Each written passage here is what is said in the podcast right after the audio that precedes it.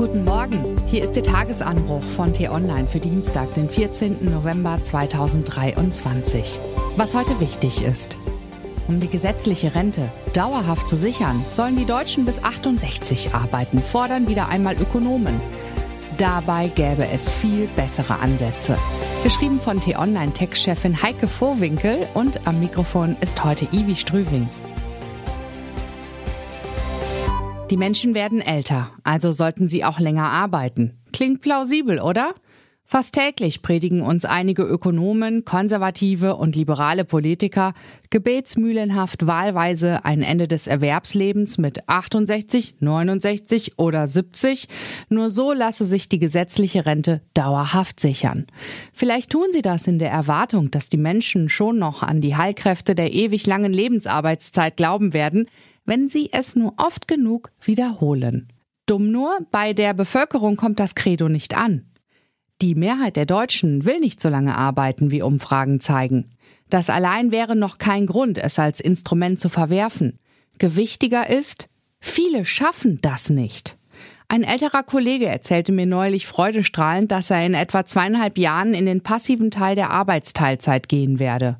Sein Job ist stressig, oft zehn Stunden am Tag im Großraumbüro, meist unter Zeitdruck bei einem hohen Geräuschpegel. Länger, sagte mir der Kollege, schaffe er diesen Job einfach nicht mehr. Altersteilzeit heißt, er verzichtet zweieinhalb Jahre, die er noch Vollzeit arbeitet, auf einen Teil seines Einkommens, um dann ebenso lang ein um den gleichen Teil reduziertes Gehalt zu beziehen, ohne zu arbeiten. Danach geht er regulär in Rente ohne Abschläge, dank eines großzügigen Arbeitgebers, für den das Modell zusätzliche Kosten bedeutet und eines hohen Einkommens, das ihm den Verzicht auf einen Teil seines Gehalts ermöglicht. Die meisten Menschen haben keinen so großzügigen Arbeitgeber und viele auch kein so hohes Gehalt. Doch auch sie schaffen es nicht, so lange zu arbeiten. Und das sind nicht nur die gern zitierten Dachdecker, Bauarbeiter oder Pflegekräfte, also Menschen, die körperlich hart oder in psychisch belastenden Berufen schuften, die Arbeit hat sich in sehr vielen Berufen in den vergangenen Jahren massiv verdichtet. Die Digitalisierung, die ständige Verfügbarkeit, aber auch der Fachkräftemangel haben ihren Anteil daran was deshalb vor allem gegen die Rente mit 68 spricht. Sie ist eine knallharte Rentenkürzung und bedeutet für zu viele Menschen Altersarmut, vor allem für jene mit geringem Einkommen und niedrigen Rentenansprüchen. Viele von ihnen haben nichts anderes als diese Rente. Sie können schon während ihres Erwerbslebens kaum privat vorsorgen und müssen dann auch noch hohe Abschläge von der gesetzlichen Rente in Kauf nehmen, wenn sie aus gesundheitlichen Gründen früher aufhören zu arbeiten. Das sind dann auch noch diejenigen, die in der Regel kürzer leben, bis zu fünf Jahre im Vergleich zu etwa Beamten, wie eine Studie des DIW 2021 nachwies. Im deutschen Rentensystem zahlen die Jungen für die Alten. Doch weil die Menschen älter werden, finanziert schon jetzt ein Beitragszahler mehr als zwei Rentner. Was wäre also zu tun? Statt das Rentenalter immer weiter hochzusetzen, sollten wir die Zahl der Beitragszahler so schnell wie möglich erhöhen.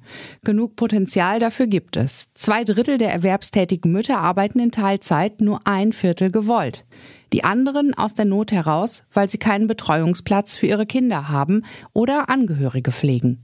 Auch die Zahl der arbeitslosen jungen Menschen ist mit 223.000 viel zu hoch. Viele anerkannte Flüchtlinge wollen arbeiten, scheitern aber an bürokratischen Hürden.